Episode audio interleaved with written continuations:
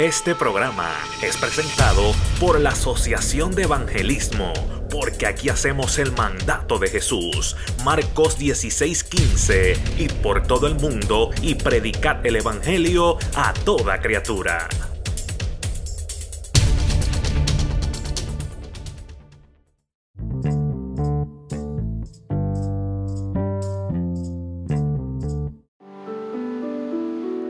Dios te bendiga. La paz del Señor Jesucristo sea contigo en este día. Sabe, hay una historia que cuenta que un día un hombre deseando buscar lo mejor para su familia le dijo a su esposa, amor, voy a irme 20 años fuera de la casa para poder buscar trabajo y así sustentar mi familia. Y le dijo, pero te prometo que te seré fiel por esos 20 años.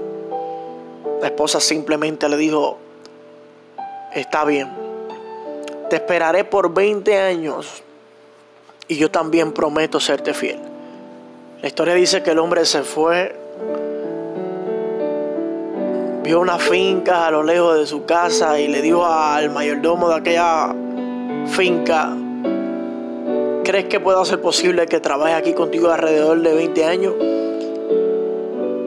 El mayordomo dijo, claro, te pagaré por el servicio de los 20 años, pero no te pagaré ahora.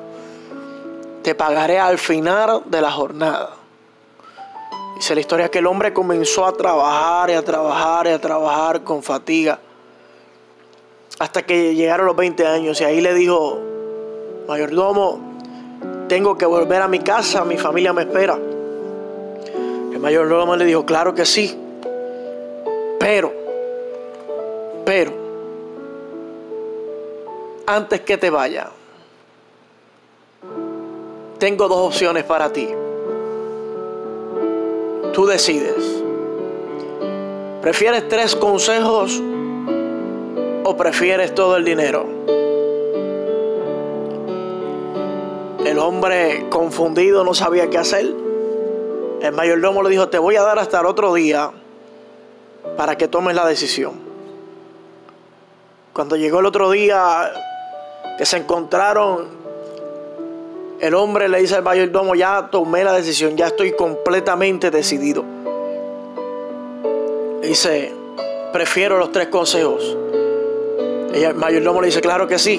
Número uno, nunca tomes atajos en tu vida para poder llegar a tu destino porque puede ser tu muerte. Número dos, nunca tomes decisiones a la ligera. Siempre piensa lo que vas a hacer. Y número tres,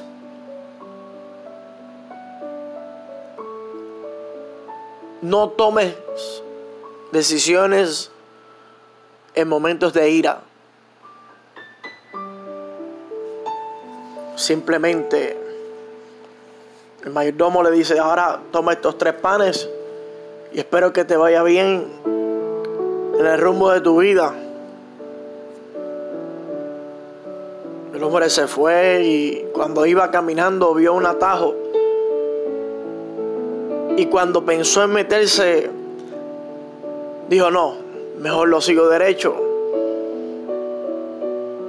Porque salió un hombre corriendo de aquel atado y le dijo, qué bueno que no te metiste. Porque acabo de regresar porque unos ladrones me iban a quitar todo lo que tenía y me dijeron que me iban a matar. El hombre dijo, gracias Señor. El hombre siguió y continuó y en el cansancio de la noche dijo, me voy a quedar en este hotel pequeño para que pueda así recuperar la fuerza y llegar el otro día al destino de mi casa. Y cuando se metió a descansar en aquel hotel, en la noche escuchó un alboroto, un ruido, gritos de miedo y de pánico. Y cuando se iba a levantar a prisa, a correr para abrir la cerradura de la puerta, se acordó del segundo consejo. cual el mayordomo le había dicho que no se apresurara, que no se adelantara a la prisa. Y cuando se levantó en la mañana, el dueño del hotel vino y le dijo, qué milagro que estás vivo, porque todo el mundo en el hotel está muerto. Y él dijo, ¿cómo va a ser? El dueño del hotel le dijo, sí. ¿Escuchaste algo? Él dijo, sí, escuché un alboroto y fui a correr para salir, pero preferí quedarme acostado. Y el dueño le dijo, qué bueno, porque anoche se metió un loco aquí y mató a todas las personas que estaban aquí afuera. El hombre dijo, Dios, gracias. Se fue y cuando por fin estaba llegando a su casa, de lejos vio a su mujer que estaba acariciándole el cabello a un hombre.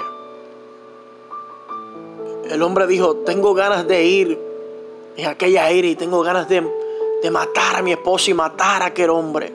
Dios, pero espérate, déjame quedarme aquí por un momento. Esperar que se me quite la ira para poder llegar a la casa y decirle que le fui fiel aunque ella me falló. Y cuando pensó y se le quitó la ira, llegó a la casa y cuando la llegó a la casa, la mujer lo estaba esperando con los brazos abiertos, le da un abrazo y le dice, mi amor, regresaste, es que bueno. Qué bueno que te fui fiel por 20 años y al fin puedo verte y abrazarte. Y el hombre frío le decía, yo no me alegro de verte. Entró a su casa enojado. Y la mujer simplemente le dijo, mi amor, te tengo una sorpresa. Y el hombre simplemente con la frustración en su mente y en su corazón, lo único que pensaba era que su mujer le había sido infiel. Hasta que aquella mujer llama al muchacho y cuando le dice, mi amor, aquí está tu hijo, que nació un poco después que tú te fueras. El hombre comenzando a llorar, le dijo, Señor, gracias, porque no tomé la decisión de hacer daño en momentos de ira. Ahora que el hombre feliz le dijo a su familia, vamos a sentarnos a comer a su esposa y a su hijo. Y cuando dio gracias y abrió los tres panes, ahí estaba todo el dinero que había ganado por 20 años. ¿Sabe? Hoy te quiero decir que tus días más felices no han quedado atrás. Que todavía han de llegar. Hoy vengo a decirte que si has decidido fijarte en lo que has recorrido, no lograrás nada en la vida. Pero ahora si te fijas en el camino que te falta por recorrer, verás grandes cosas y grandes propósitos. Cuando Dios te llamó, Dios sabía que aún en su llamamiento le íbamos a fallar. Por eso fue que Él estableció la ruta del arrepentimiento, el perdón, la reconciliación. Porque Él mismo sabía que le íbamos a fallar. Para así que nosotros pudiéramos mesurar nuestros errores, nuestras limitaciones, nuestros defectos. Aún así nos predestinó. Que nuestras limitaciones, Aleluya. Aún así nos dijo, cuando caigas levántate, te enseñaré el poder de mi gracia. Él es quien te dice, yo soy el Dios fiel para perdonar todos tus pecados. Y entender que fuimos creados con propósitos y para propósitos. Por eso es que cuando Dios le hizo la promesa a Zorobabel, Alabado sea el Señor. Luego de hablarle tantas veces y tantas veces a Geo, a Geo hablando del destino profético, donde el Mesías iba a venir a reinar, todos los reinos iban a tener que reconocer que Jehová es Dios. Todos los reinos iban a tener que reconocer que Jehová reina, que el Mesías triunfaría. Aquel que descendió sobre el linaje de David. El mismo Dios le dice a Jehová los 24 días del mismo mes diciendo, habla Zorobabel, gobernador de Judá, diciendo, yo haré temblar los cielos y las tierras y trastornaré el trono de los reinos y destruiré la fuerza de los reinos de las naciones. En aquel día dice Jehová de los ejércitos, te tomaré, oh Zorobabel, hijo de Salatiel, siervo mío, dice Jehová, y te pondré como anillo de sellar porque yo te escogí, dice Jehová de los ejércitos. El anillo de sellar, símbolo de honor, de autoridad, de poder.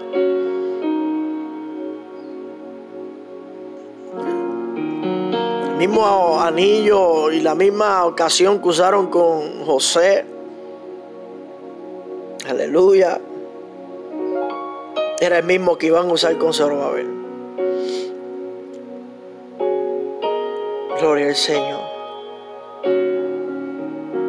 Así como Faraón dio a José su propio anillo y lo nombró segundo sobre todo reino. Aleluya. Tenemos que entender que el anillo de Joaquín antes del exilio había sido arrancado por Dios. Pero iba a ser renovado en su nieto Zorobabel, quien pudo restablecer el linaje de David y de los reyes, pero que a su vez iba a terminar en el reino milenial de Cristo. Hoy es el día donde te digo,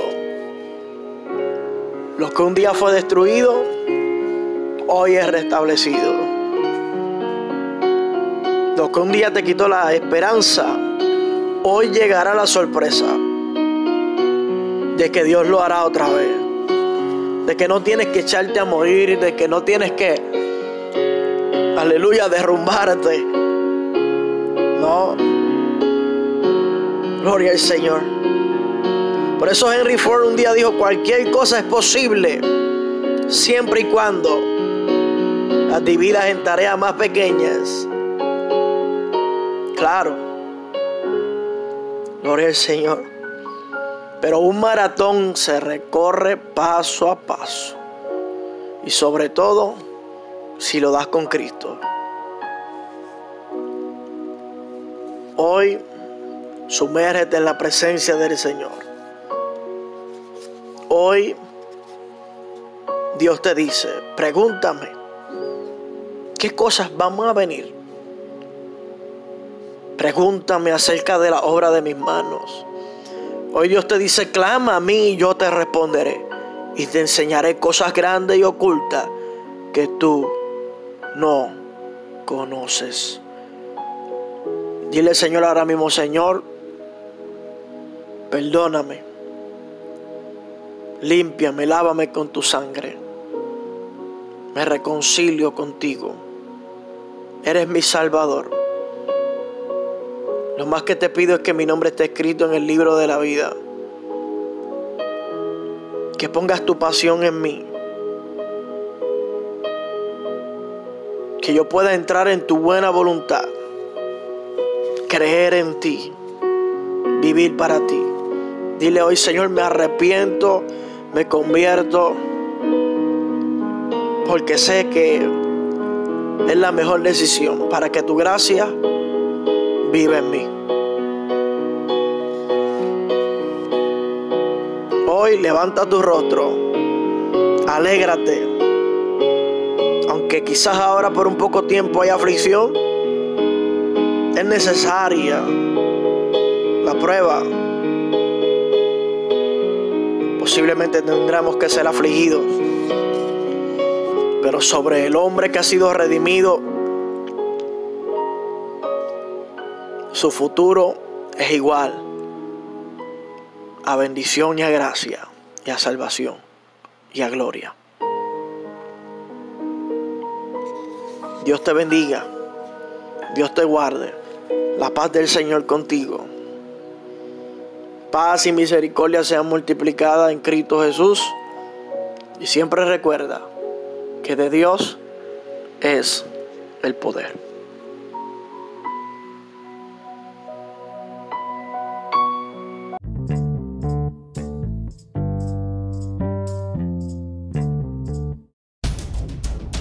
Este programa es patrocinado por Vida Cristiana TV en Facebook.